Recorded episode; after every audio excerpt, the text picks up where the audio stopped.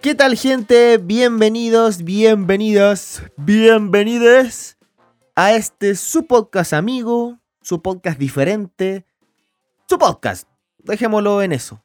Me presento, Seba Brito, realizador audiovisual, y estamos una vez más en este cuarto capítulo, sí, cuarto, eh, de El Tiny Podcast, su podcast amigo, directamente grabado desde la Tiny House, que es casa chiquitita. eh, también conocida como almacén, lugar de acopio, farma- farmacia, botillería, ferretería o cualquier huevada que se pueda hacer en esta pequeña pero cálida casa ubicada en algún lugar de Santiago de Chile. Eh, de antemano me disculpo porque la semana pasada no saqué capítulo. Tenía mucha pega, pero así de verdad que estaba con hartas cosas y vuelta de... Como que traté, me, traté de mentalizarme como los niños volvieron a clases, pues no presencial en este caso, pero eh, online. Dije, ya, yo también tengo que empezar full haciendo cosas, trabajando, sacando pegas que tengo tras ahí, bla, bla. Y sido una semana bastante intensa. Por lo que no tuve tiempo para grabar eh, podcast y igual pasaron hartas cositas. Y eso fue lo otro, no, no encontraba temas así como que me, que me pudiera aprender, no sé, como, puta, ¿pa' dónde lo tiro? ¿De qué carajo puedo hablar y que sea de- del agrado de todos? Así que me di varias vueltas, mm, más de las usuales, y encontré temas, lo ordené y, dije, ya, weón, tira línea, pasa el guion, ármalo, y después se ve cómo sale. Y me mentalicé porque esta weá todavía me las digo yo, ¿cachai? Yo me miro al espejo y mira como brito culiao. Vos tenés que hacer esto, esto y esto. Y yo, claro, trato de hacerme caso la mayoría de las veces. Y eso fue lo que hice, ordené mis ideas, ordené mis pensamientos y saqué temas bastante buenos, bastante interesantes. Un capítulo más cargado al cine, con datos eh, anecdóticos, datos raros. Y también algo de deport- deporte y cine, como estamos en medio de Juegos Olímpicos. Yo no he visto nada de los Juegos Olímpicos como es en Tokio. Tokio tiene como, creo, como 14 horas más. Ellos viven en el futuro. Entonces todas la- las competiciones son en la madrugada, noche. Y me da una paja verlo. Aparte que la cuestión que tengo, que yo tengo Zapping TV, para poder tener como cable online. Puta, TVN no tiene los derechos, tengo que ver las transmisiones de los mexicanos, que los mexicanos no hablan nada de los chilenos, entonces como... Una mierda. Solamente me he podido eh, informar por redes sociales o, uno que otro video que hay por ahí. Pero encontré como un nexo, digo, puta, ¿cómo hablo de los Juegos Olímpicos y del cine? Y encontré un tema que va a ser desarrollado en este cuarto capítulo. Así que sin ir más lejos, partimos este cuarto capítulo del Tiny Podcast, su podcast amigo. Y como siempre, agradecer todas las muestras de cariño, los... El amor, el amor que, surge de, mis amigos cuando me dicen, puta, Brito, qué bacán que esté haciendo esto, mira, puedes mejorar esto, mejor esto, esto otro. Mi, mi compadre, un amiguito, eh, Monarca, eh, así le decimos, mundialmente conocido así Monarca, me dio una cátedra de, de, de, mm, tips que puedo tratar de, de meterle al podcast, mejorando muchas cosas. Así que, Monarquita, te agradezco mucho. Y en general a todos los que han escuchado, a todos mis amigos, a mi familia, que son los fieles oyentes de, de este podcast. Así que para ellos les mando un abrazo muy grande. Así que no me alargo más, que esa ha sido una tónica en este podcast de alargarme innecesariamente.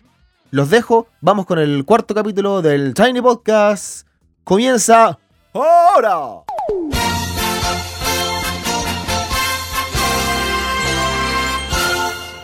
Bueno, cabros, partimos este cuarto bloque eh, informándole al tiro. Estoy volviendo a grabar este bloque por segunda vez porque el weón la primera vez no lo grabé.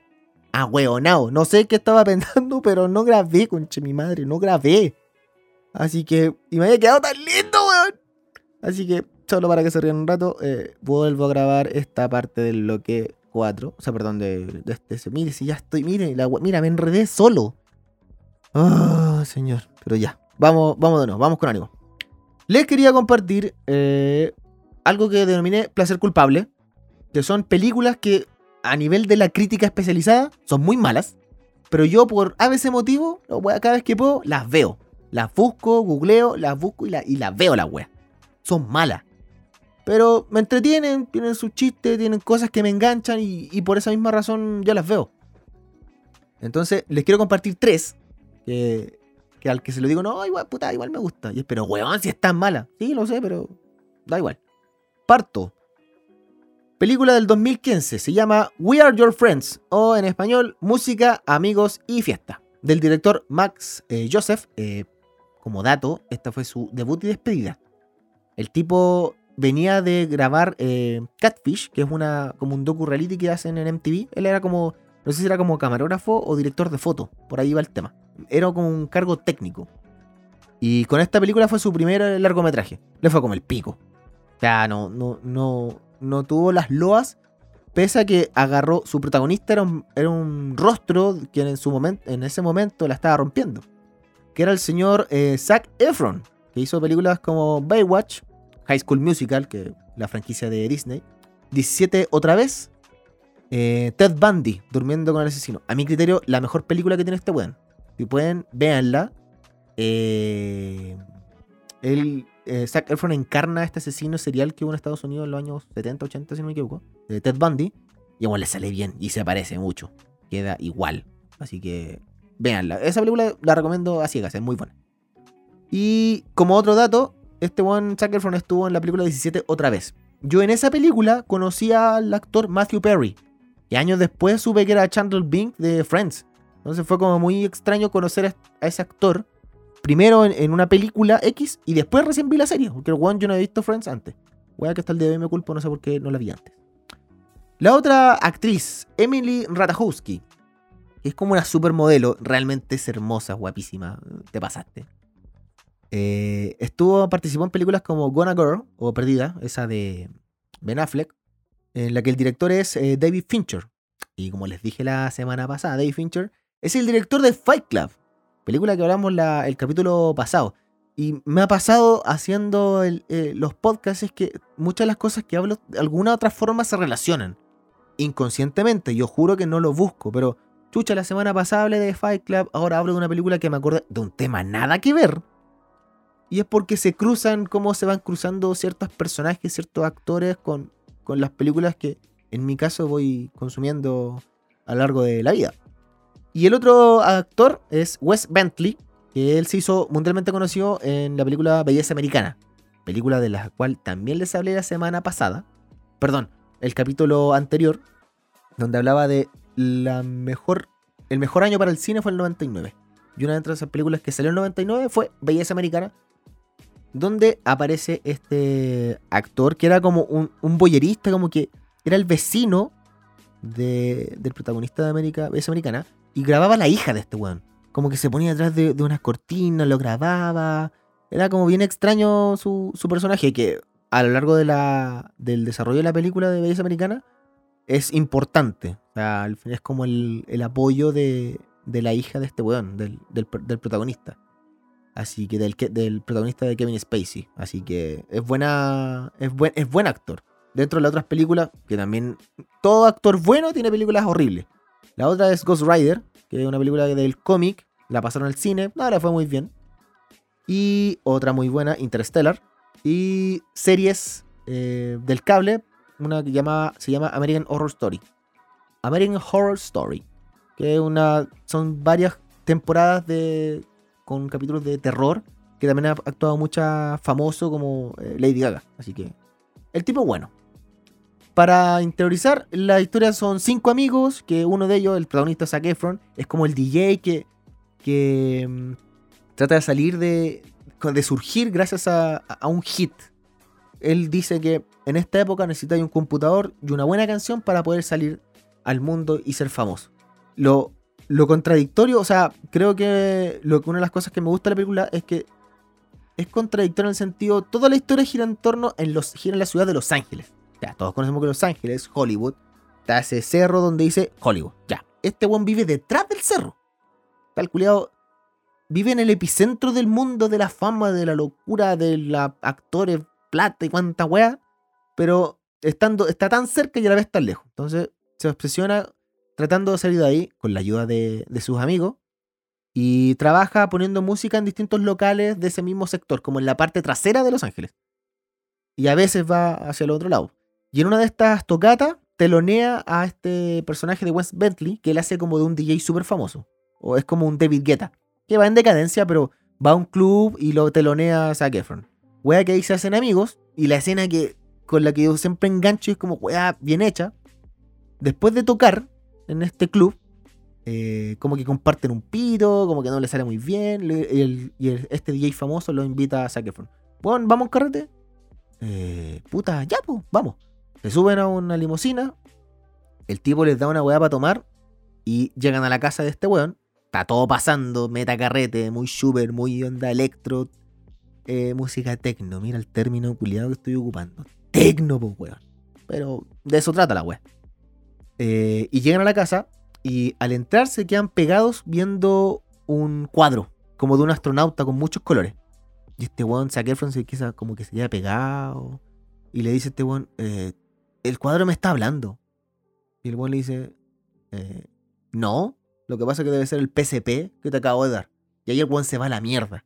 Porque yo no sabía, lo investigué y se los voy a, se los voy a leer para no, para no quedar de, de mentiroso. La PCP o Fancy clidina es una droga peligrosa que inicialmente se desarrolló como anestésico.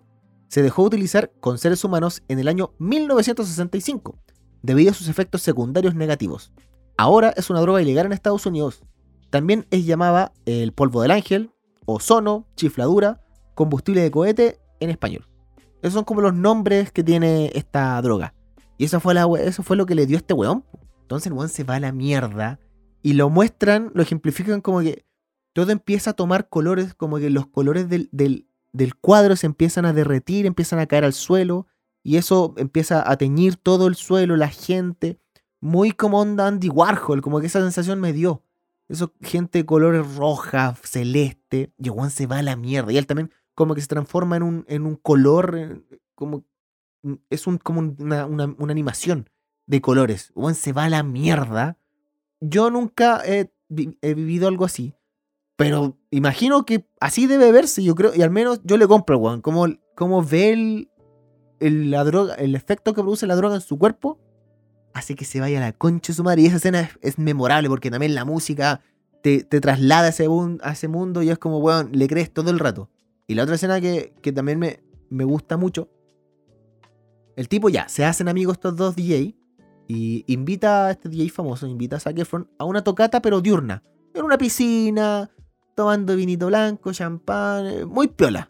No, no tan hardcore como la, anterior, para que pusiera música, para ver de, qué estaba hecho.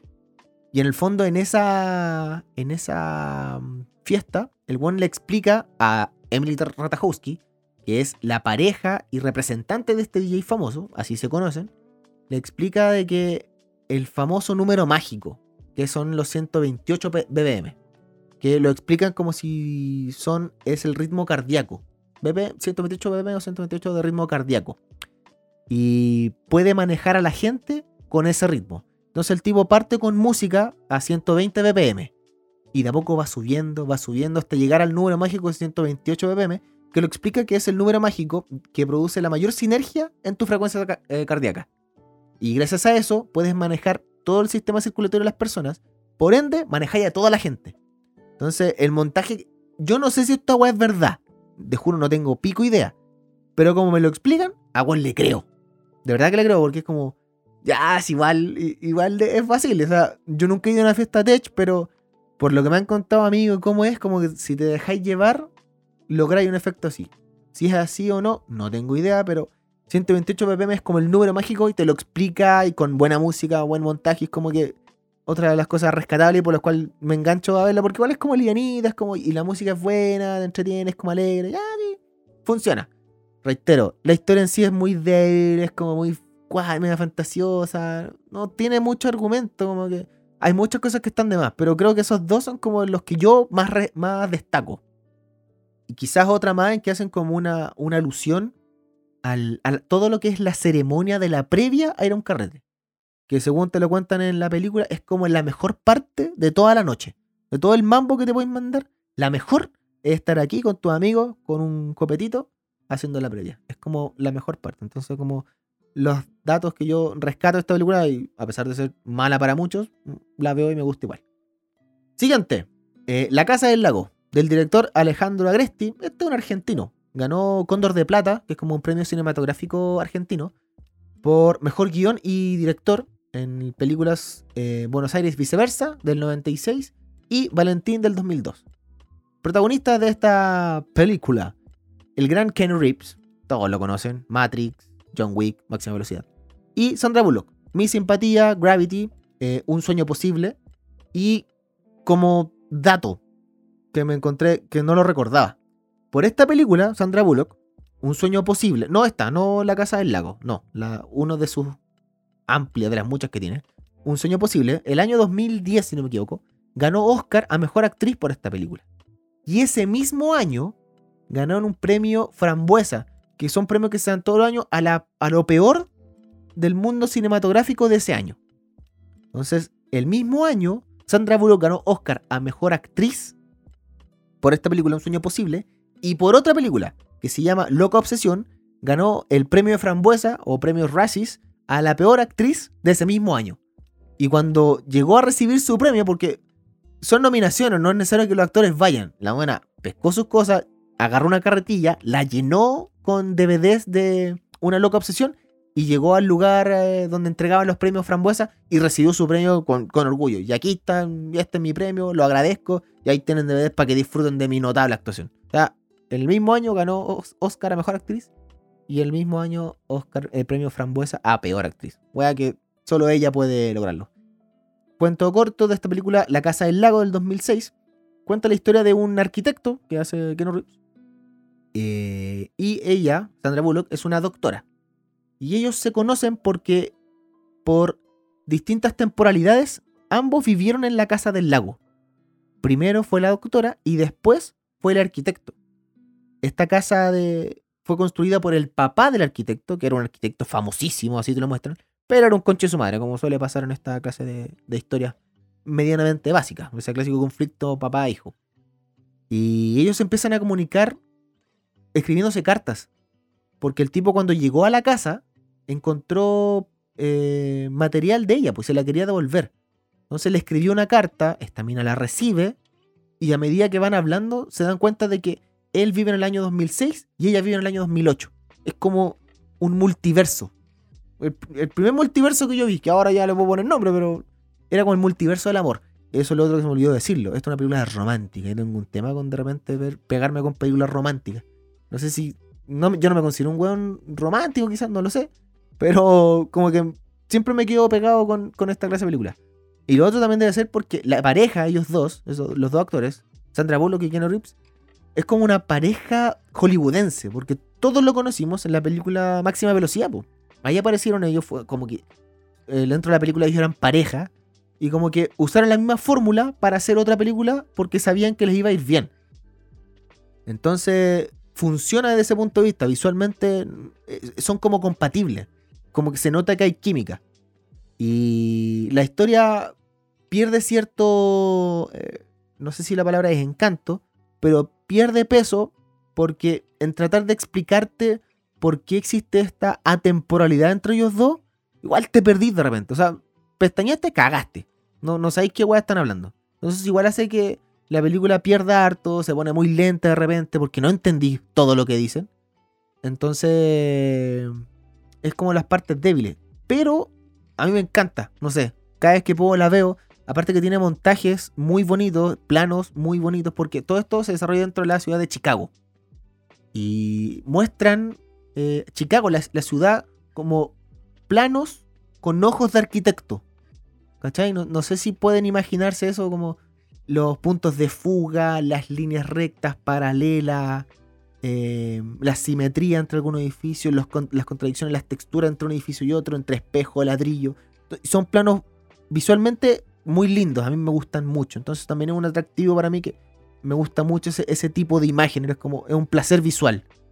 Eh, no es la tremenda, pero me, me gustan, no, no, lo sé, no sabría describirlo así con certeza, pero es un placer visual ver muchos de los planos que te muestran. Y la historia también es, bonita, es como bien bonita, termina bien, tiene buen cierre creo yo, así que se la recomiendo, La Casa del Lago. Y ya para ir cerrando, una película se llama Amor a Distancia, del año 2010, de la directora Nanette Bernstein. Ella, esta directora, mayoritariamente ha hecho documentales. De hecho, esta película, Amor a Distancia, es como su única película.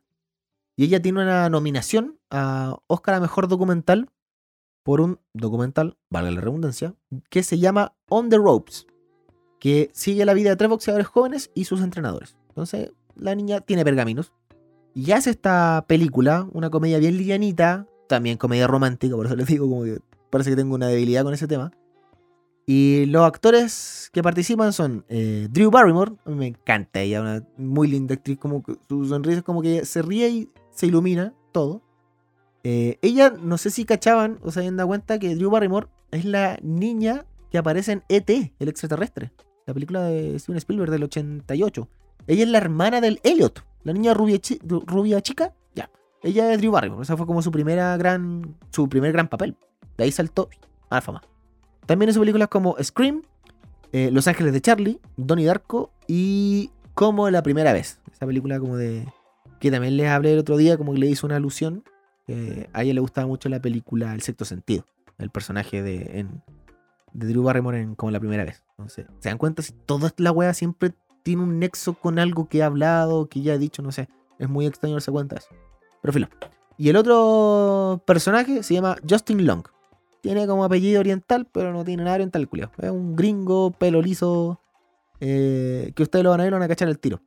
Él actuó en películas como Duro de Matar 4, eh, Herbie, que es esa película donde, como un Volkswagen, un, un escarabajo, es como cobra vida y corre por todos lados. Es como hace de mecánico. Se me olvidó el nombre del protagonista de esa película.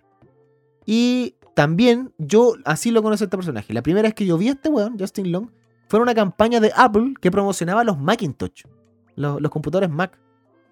Y eran, son varios comerciales en que sale, hola, yo soy Mac y yo un PC. Y es como una guerra entre competir que Mac es mejor que PC porque puedo editar música, grabar videos, editar videos, eh, subir música, editar fotos, puedo hacer miles de weas y tu PC solamente puedes eh, hacer páginas de Excel.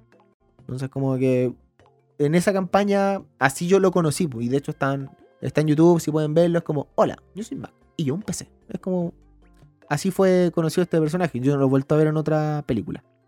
Eh, la trama de la película, eh, Justin Long, este personaje, el hombre, eh, trabaja en una agencia de música, en una disquera, wea que ya no existe, o sea, no deben existir, las disqueras hoy son casi extintas, porque entre Spotify, Tidal, eh, Deezer, Apple Music, como que eso lleva la torta de, las disqueras, pues ya es como un concepto medio obsoleto.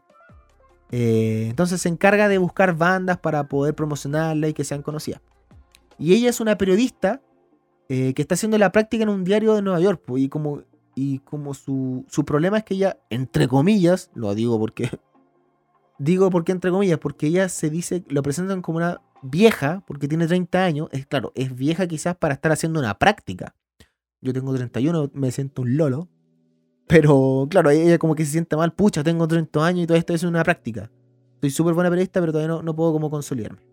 Y claro, ellos dos se conocen en un bar, empiezan a tener onda, la clásica, pero la premisa era, mira, conozca, conozca, conozcámonos, salgamos, pero yo tengo que saber volver a San Francisco, porque ella es de allá. San Francisco. Allá vive su familia, su hermana, su sobrina y el esposo de, su hermana. Entonces tenía como fecha caducidad esta relación. Al final se afiatan tanto, se gustan tanto, se terminan enamorando que al final se empieza a desarrollar un amor a distancia, una, una relación a distancia. Entonces así se va desarrollando la, historia, todas las complicaciones que trae, las dudas de que si todo va a funcionar o no, que, que si me quería o no, bla, bla, bla. Pero es una historia muy liviana, muy de mierda. A mí me gusta porque tiene un par de chistes muy buenos. Drew Barry me gusta mucho en sus películas, entonces también es un aliciente. Y lo otro, que a mí me gusta mucho la, banda sonora. Dentro de la película aparece una banda, así en escena, que se llama The Boxer Rebellion. Yo pensé que así le pusieron para la película. Y no, la banda existe, en verdad. La googleé, la busqué y de hecho está dentro de mis playlists. Es como una banda media indie, media de rock, livianito. The Boxer Rebellion se llaman. También aparece un Godje. No sé si cachan esa canción de un tipo que como que en el videoclip como que trata de mimetizarse con una con una pared, no me acuerdo el nombre, Somebody Used to Know o algo por así, algo por el estilo.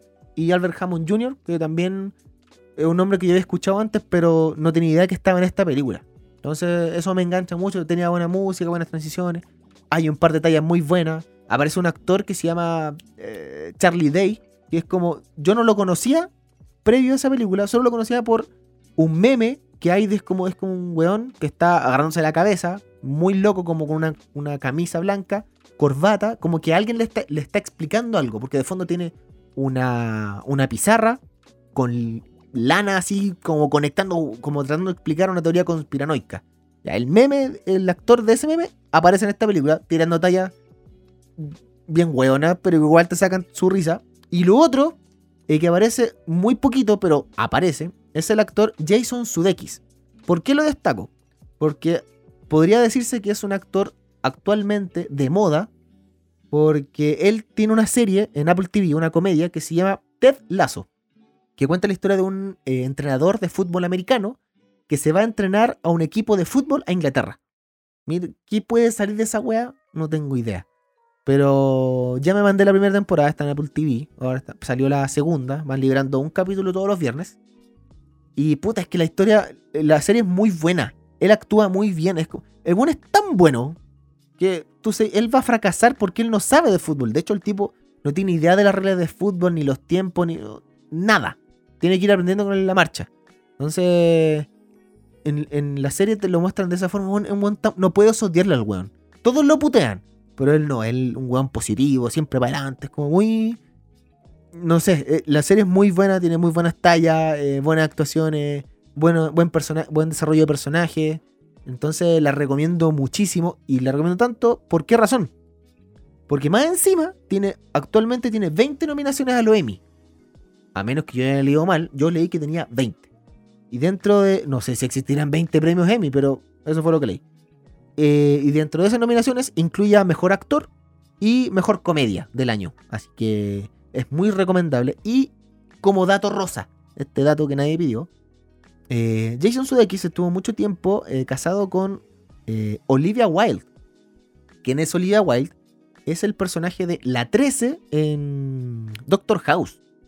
Esa actriz ya es la ex esposa de Jason Sudeikis. Ellos se separaron en el 2020 y la Olivia Wilde, la ex de Sudeikis, ahora está con Carrie Styles. Así de a ese corte de Jason Sudeikis, quizá una pareja medianamente normal, misma edad, claro. Olivia Wilde se dio el lujo y está andando con Harry Styles, que es como el ícono eh, varonil de, la actualidad. Weón canta bien, baila. Eh, weón las tiene todas. Así que a. Y más encima es como... Em, eh, ella obviamente es mayor que él. Él tiene... Eh, Harry Styles debe tener 25 y ella tiene como 40, 42. Entonces como que... Crack. Más encima eh, es una pareja con, con mucha diferencia de edad, pero es como el, dato rosa, como el dato medio cizañero que chuta a Jason Sudeikis lo cambiaron, por así decirlo, por un, por un pendejo. Pero, una, pues al final quizá eh, su revancha es que tiene muchas nominaciones hasta por esta serie. Y es una muy buena serie, se la recomiendo de verdad. Así que eso les quería hablar de estos tres placeres culpables. Se las recomiendo las películas, véanlas, igual son entretenidas, igual se van a reír, son películas livianitas que las puedes poner de fondo y mientras haces tus cosas. Así que de verdad que la recomiendo, se las vuelvo a repetir. Amor a distancia del año 2010, una comedia romántica la Casa del Lago, otra, no es comedia, esto es como un drama romántico, que es del 2006. Y We Are Your Friends o Música, Amigos y Fiesta del año 2015. Son los tres placeres culpables que les quería mostrar. Ojalá puedan verla. Están en todas las plataformas, ya sea de pago o pirateadas. Y velas, igual es, es para pasar el rato. Esos fueron los placeres culpables del cine que les quería recomendar. Póngale play si igual funciona. Veamos qué, veamos qué opinan, pues ustedes después me dicen. Eso fue. ¿Y qué me importa a mí? Me da lo mismo, váyanse a la mierda. Bueno, cabros, como todos saben, estamos en época de Juegos Olímpicos, que actualmente se están desarrollando en Tokio. Juegos que tenían haberse hecho el año pasado, pero producto de esta pandemia culiada, se tuvo que posponer y lo están haciendo ahora. Así que en un momento dije, puta, igual yo no he podido ver nada de los juegos por el cambio de horario. Hay como 14, 16 horas con Tokio, entonces todas las competencias son la noche, entonces no alcanzo a verlo. Y no, de hecho, no tengo idea cómo le ha ido a los chilenos. A lo, lo único que sé es lo que sale al día siguiente en redes sociales y cuestiones así, pero no he podido ver nada. De verdad, ninguna competencia, nada. Y antes yo era fanático, lo, lo veía. Trabajé en un canal de deporte olímpico. Entonces, más amor le agarré a los deportes. Pero no, no pude ver nada. Y eh, me crucé con una nota que dije, oh, lo leí en su momento. Y dije, ya, date. Nota para el. Nota informativa para el podcast. ¿Y qué encontré? Se preguntaron ustedes. Son como actores del cine que en alguna vez en su vida fueron deportistas. Y me encontré con una sorpresa quizás que, que yo no conocía. Pero el resto quizás alguna vez lo escucharon. Comienzo. Este señor que todos conocen, el señor Jason Statham, o Statham, no sé cómo se dirá su apellido, pido las disculpas como siempre. Bueno, todos lo conocen, el actor que encarna el transportador, eh, es ese conductor que puede sacar la chucha a 30 buenas sin siquiera sudar. A menos que se embedune en aceite de camión, de, micro, en la primera película del transportador. Bueno, este actor, antes de ser el actor que todos conocemos, fue. eh, primero fue un buzo. Buceador, de eso. Eso es buzo, no buzo de ropa. Buzo, buzo. Así partió su, su carrera mm, deportiva, pero donde agarró su máxima gloria fue en los Juegos Olímpicos de Barcelona 1992, donde compitió en la competencia de trampolín o, o salto, saltos ornamentales que le llaman. Y ahí, de hecho, cuando tú veis, buscáis video, el tipo sale con pelo. Jas- nadie, es- es como ver a la. Es tan raro como ver a la roca con pelo. Ya. Es ver a Jason Statham con pelo. Y en esta, en esta competencia sale con su frondosa cabellera. Con la misma pinta, el culiado, tremendo físico el culiado, weón, pintoso. Y ocupó la, eh, la posición número 12. El weón compitió en los Juegos Olímpicos, en esta competencia de saltos ornamentales, y salió número 12.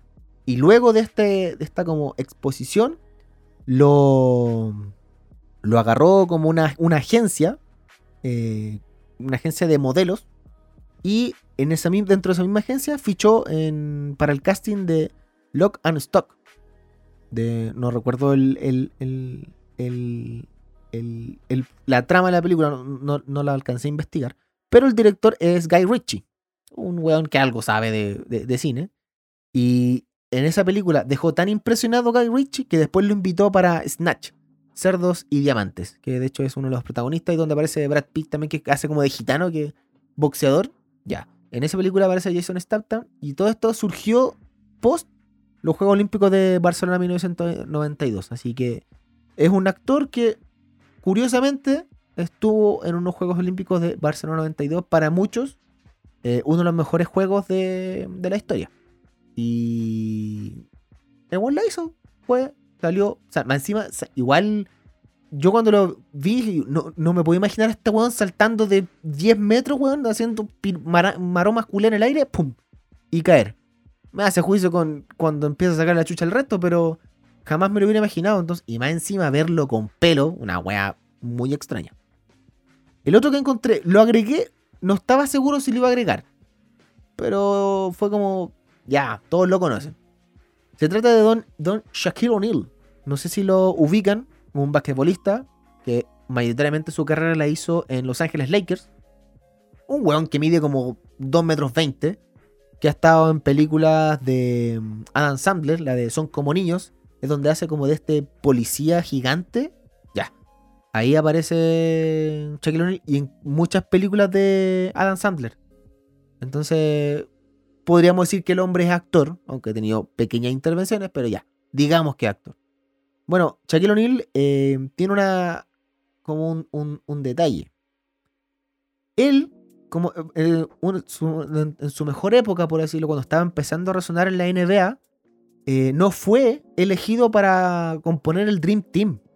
Si ustedes vieron eh, el documental de Jordan, que soltaron en Netflix, que fue como eh, la bomba en plena pandemia, que The Last Dance, ese, dentro de ese mismo docu te muestran cómo se conformó el Dream Team. El equipo soñado de la NBA que lo ganó todo en Barcelona 92. Bueno, Shaquille O'Neal no fue elegido. El equipo era tan bueno que para qué quiere un weón que mide 2 metros 20, no, pico, llevemos a otro. Y no lo llevaron. Ahora, Shaquille O'Neal tuvo su revancha y sí estuvo seleccionado para la selección de básquet para ir a los Juegos de Atlanta 96, donde el hombre se adjudicó también la medalla de oro. A ese nivel. O sea, no se, quedó fuera del Dream Team del 92, que ganó la medalla de oro. Y como no ser menor, fue a la del 96 en Atlanta y ganó medalla de oro con el equipo de, de básquet de Estados Unidos. Entonces, como es un actor que va encima tiene una medalla de oro. Claro, no estaba dudoso de, de instalarlo en esta lista porque, puta, es más deportista que actor el weón. Así que salgo. Hay, un concepto que se llama cameo. ¿Qué significa este, este término? Es que salgáis un par de segundos en una película X haciendo cualquier wea. Stan Lee en todas las películas de Marvel hace un cameo. No sé si han cachado. En todas sale. Y Shaquille O'Neal como que también se podría considerar cameo. Pero como ha tenido ciertos diálogos y, y para agregarlo para que todos lo conozcan. Sí, Shaquille O'Neal es un actor que ganó una medalla de oro en los Juegos Olímpicos de Atlanta 96. Y el otro caso muy emblemático es de Bruce Jenner. No sé si les suena. Bueno, eh, Bruce Jenner, Bruce, perdón, Bruce Jenner fue uno de los, pero así, grandes héroes del deporte norteamericano. Y esto se hizo héroe en Montreal en el año 1976. La Gloria, uno más, una vez más, consiguió la medalla de oro en la, en la categoría de la, de la Decathlon. Decathlon es, como dice la palabra, son 10 deportes que tienes que ir desarrollando con puntaje y el que saca mayor puntaje gana. Y este personaje, Bruce Jenner, eh, ganó la medalla de oro en Montreal. Este hecho, obviamente, lo hizo convertir en, pero bueno, una, una estrellaza en ese año en, en, la televisión en Estados Unidos. Entonces, fue un invitado habitual en los programas, en las series, en la tele y, y en películas también.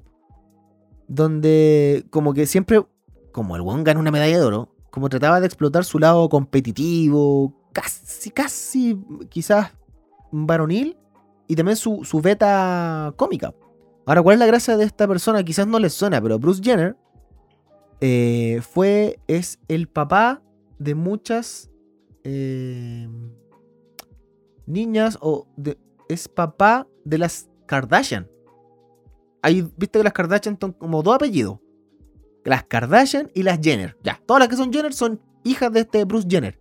Y este mismo Bruce Jenner fue que hace un par de años atrás, hace dos, tres años, eh, confesó o, o, salió a la luz que él era homosexual y él se sentía como mujer. Y lo sacó a la luz como que se sacó un peso, fue todo un tema, me acuerdo que fue, hizo noticia, pero en no sé cuántos lados.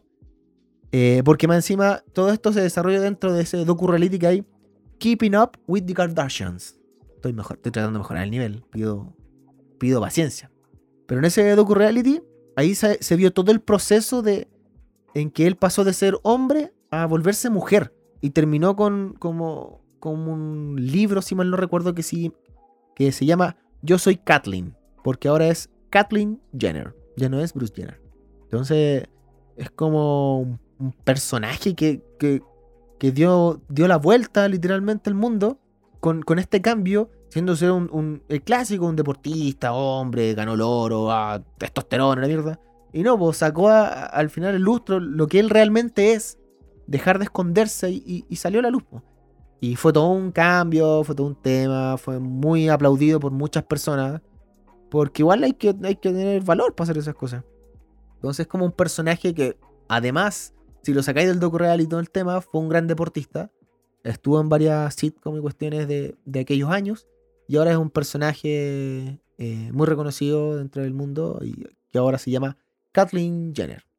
Bueno, estos fueron lo, esto es lo que yo les quería compartir de tres eh, actores que participaron en Juegos Olímpicos que actualmente se desarrollan en Tokio. Así que ese fue como un dato que quizás ustedes no sabían, pero mira, mira, mira qué interesante. Es lo que yo les decía el, otro día.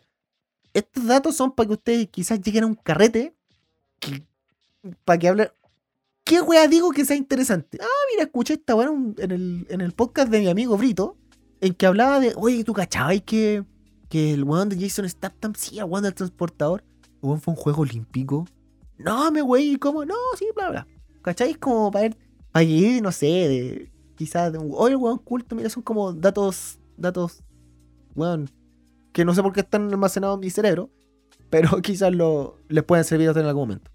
Y que esos fueron los actores deportistas olímpicos ilustres que hemos tenido a lo largo de los años. Con el futuro, quizás que, se nos viene. Quizás Usain Bolt en algún momento salta al estrellato y entra a hacer series, películas y sepa muy que otra cosa. Pero esos fueron los actores olímpicos. Aún eres guapo. No funciona. Quizás no lo hago con fuerza. ¡Bob Esponja! ¡Ay! ¡Calamardo! ¡Ahora eres más guapo! Y la multitud está frenética. Óyeme. Cabros, miren, durante la semana se me cruzó una nota que me dejó pa' dentro. Pa' dentro.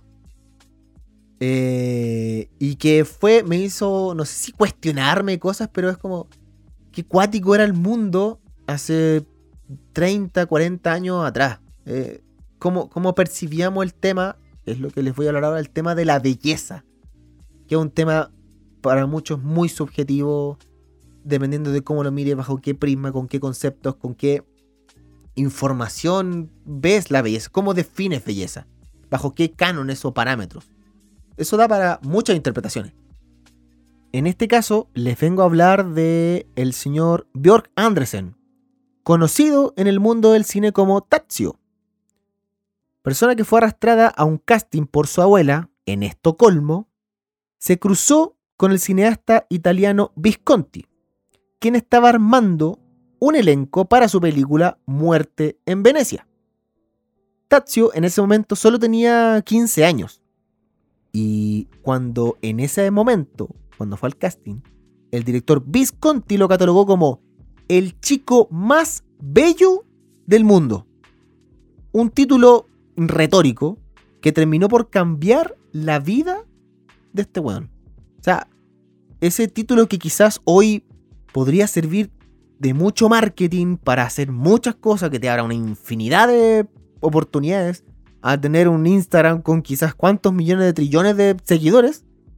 Para esta persona fue, fue la debacle, fue. Le cagaron literalmente la vida. Ese, a ese nivel. Con 15 años, weón, tener ese, ese, ese pergamino, weón, eh, debe ser horrible, po. O sea. ¿Cómo mierda vives con eso? O sea, tenés 15 años eres un niño, recién. Pero fue catalogado como el niño más bello, o el chico más bello del mundo. Bueno, Visconti necesitaba a alguien que representara a la muerte en esta película. Y lo ejemplificó con la belleza de Tazio. Porque el tipo decía, efectivamente el joven era catalogado como hermoso. Y el mirar a los ojos a la belleza era como mirar a la mismísima muerte. Eso era lo que, lo, que Visconti buscaba para su personaje. Entonces este era tan lindo que era como... Weón, verlo era casi un pecado, era, era ver la muerte. Entonces, con esta, con esta persona, con Björk Andersen, encontró esa respuesta, encontró como el personaje eh, eh, perfecto. Bueno, eh, Visconti, el actor, el director, era un aristócrata, un aristócrata del norte de Italia. Años anteriores, en otras películas, eh, descubrió a un actor llamado Helmut Berger, que según la revista, para la revista Vogue de, ese, de esa época, fue considerado el hombre más bello del universo, conche mi madre. O sea, este, este director, por su forma, por su crianza, por, por cómo se desarrollaba, él buscaba como un nivel de pulcritud, un nivel de perfección, de belleza, pero a otro nivel. Como buen italiano, quizás. Y, y dentro de su vida como director, encontró al chico más bello del mundo y anteriormente al weón más lindo del universo, po conchetumare. Del universo, o sea, weón, no sé, humildad cero. O sea, vos podés decir que eres el weón más lindo del universo. Viene un director, te buscó, te encontró, pum. Y a esta persona, a Helmut Berger, años anteriores, se fue catalogado como el weón más lindo del universo. Eh, Björk Andersen, o Tazio, como fue mundialmente conocido, como les decía, se fue a la mierda. Eh, fue un, título que no pudo sostener. A su vida, su vida personal fue difícil. El acoso de la prensa, del cine. Cómo tratar de mantener el estándar y teniendo 15 años con todos los cambios físicos que podéis tener de ahí en más. Entonces, eh, fue, fue muy fuerte el cambio. Y, toda esta nota que les hablo surge a raíz de un documental que van a sacar hablando de la vida de Tazio. De qué fue lo que vivió, lo que sufrió, cómo lo sufrió. Cómo fue llevar consigo esa cruz, por así decirlo, de ser el buen más lindo del mundo, con solo 15 años. Entonces muestran cómo el buen se fue a la mierda, cómo se fue al carajo. Es un documental que va a durar aproximadamente 93 minutos. Se va a sacar dentro de los próximos meses, antes de, fin de año, noviembre, si mal no recuerdo. Pero te muestra esa. Una weá que. No sé, hoy los cánones de belleza o, catalogar a alguien como bello es como. No, no tenemos conciencia de quizás el daño que se puede provocar. Y este documental trata de ejemplificar eso. Encima de la mano de, un, de un director que, según lo muestran en la nota, era un weón muy culiado. Era como un, un aristócrata. Un, o sea, es un aristócrata. Era un aristócrata. Es como un cuico culiado que busca lo mejor de lo mejor para hacer su arte. Y el tipo, Visconti es uno de los grandes directores del cine italiano. Pero claro, le costó mucho, le costó casi prácticamente la vida a, este, a esta persona, a Björn Andersen. Este señor igual siguió haciendo cine, pero puta, tuvo una vida de mierda. Y en la nota que, yo leí, actualmente este señor es como un, un señor de cabello largo, cano, barba, una contextura muy delgada, medio, medio demacrado. Y su última aparición en el, en el cine fue en la película terrorífica que se llama Midsommar, del director Ari Aster. ¿Quién es este señor Ari Aster? Es el mismo director de la película que les mencioné hace un par de capítulos atrás, de la película Hereditary, que fue catalogada la película más terrorífica del año 2018. Ya, este mismo director hizo Midsommar, también que la película culia es para cagarse de miedo. Yo la vi y fue como, "Weón, ¿por qué estoy viendo esto? Pero la vi con una con sus razones en su momento, pero la película es muy buena. Y de hecho, este señor Tazio aparece en esa película.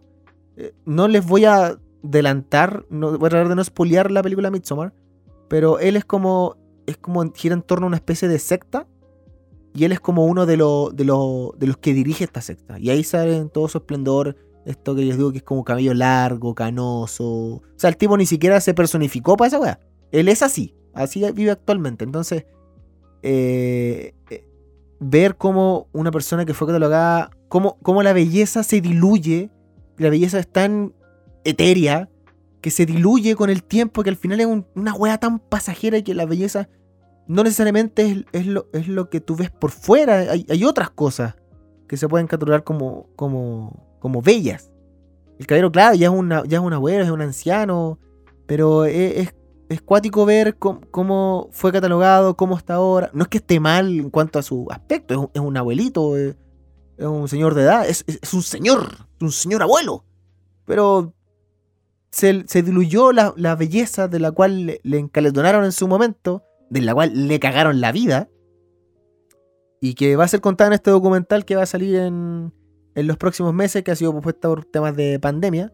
Pero créeme que apenas salga, será informado en este documental y lo vamos a ver, porque me interesa mucho. Yo no, no jamás había sabido de esta historia y debe ser, debe ser fuerte ver cómo, cómo un título así te puede cagar la vida, ser weón, hoy soy el weón más lindo del mundo. No sé, es- debe ser terrible.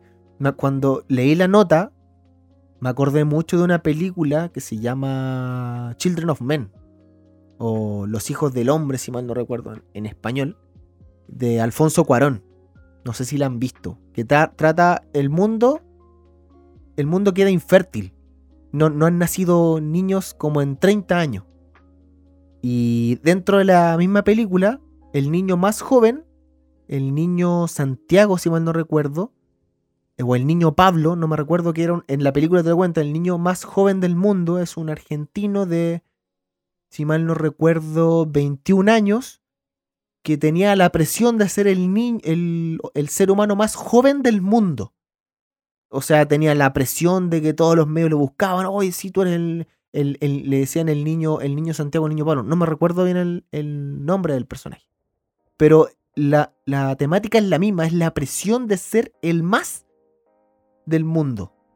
Debe ser una wea brutal que, que debe ser muy difícil manejarla. O sea, yo le estoy dando, me acordé de esta película, es un ejemplo, es una película.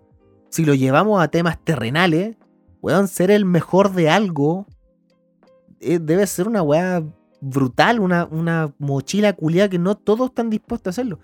Y de hecho, como les mencionaba el, anterior- el bloque anterior, estamos en modo juego olímpico y se ha dado mucho el tema de, de mm, la presión que tienen los deportistas.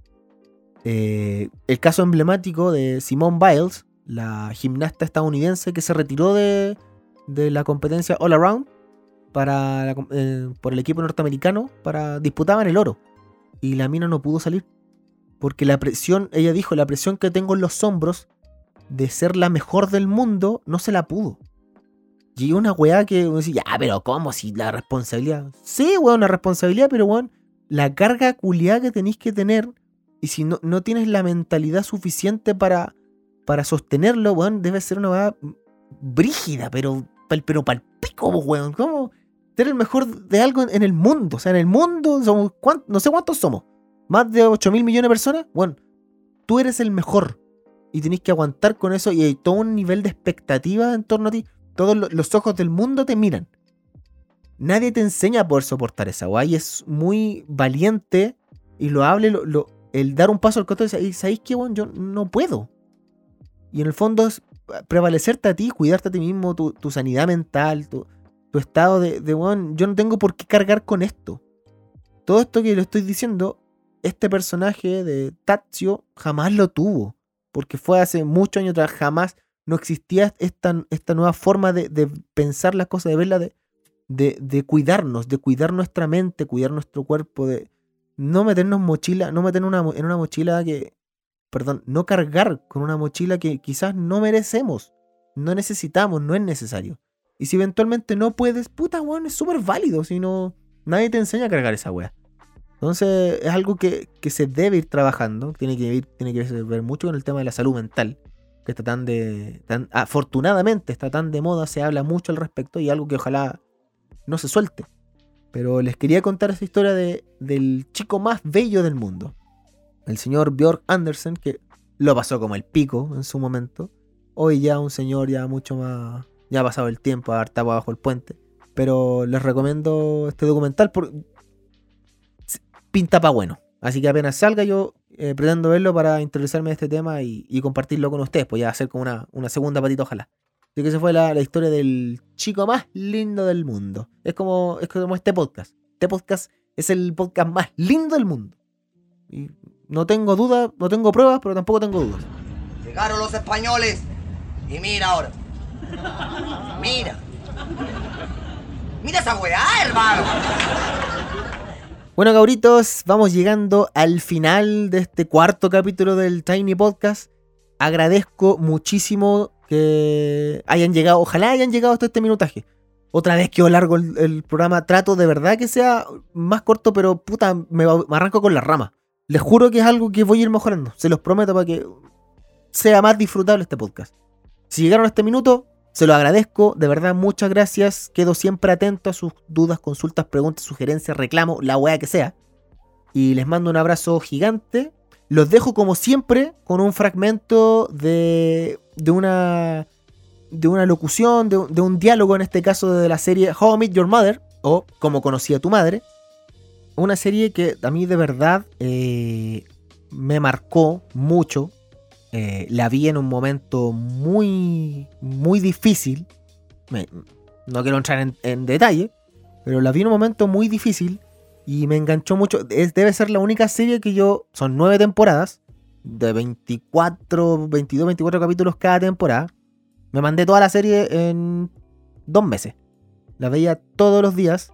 La empecé a ver justo en época de pandemia. Cuando yo me vine a vivir a- a- acá a la, a la Tiny House, eh, me puse a verla completa. Y me enganchó al tiro y, dije, oh, me, me puse a verla de nuevo esta, en esta época. No, sé, no me acuerdo que se me cruzó. Y puta, recordé mucho esa, esa etapa.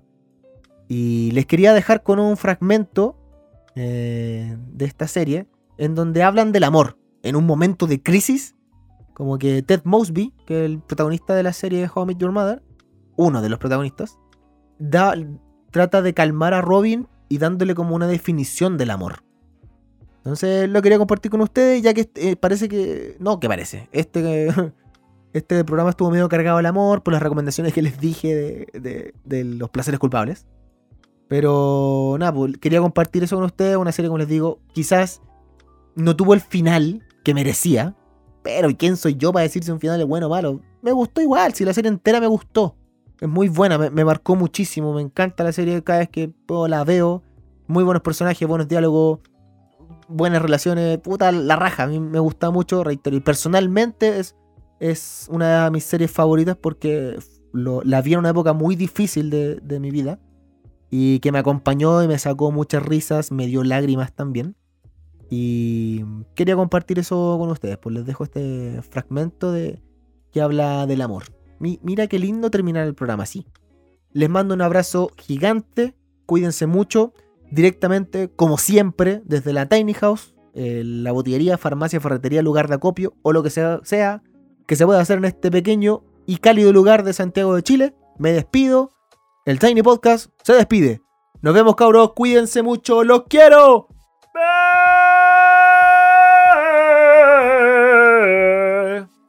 Los quiero. No puedo evitarlo, no puedo quitarme este sentimiento de que nada entre Barney y yo tiene sentido. Porque el amor no debe tenerlo.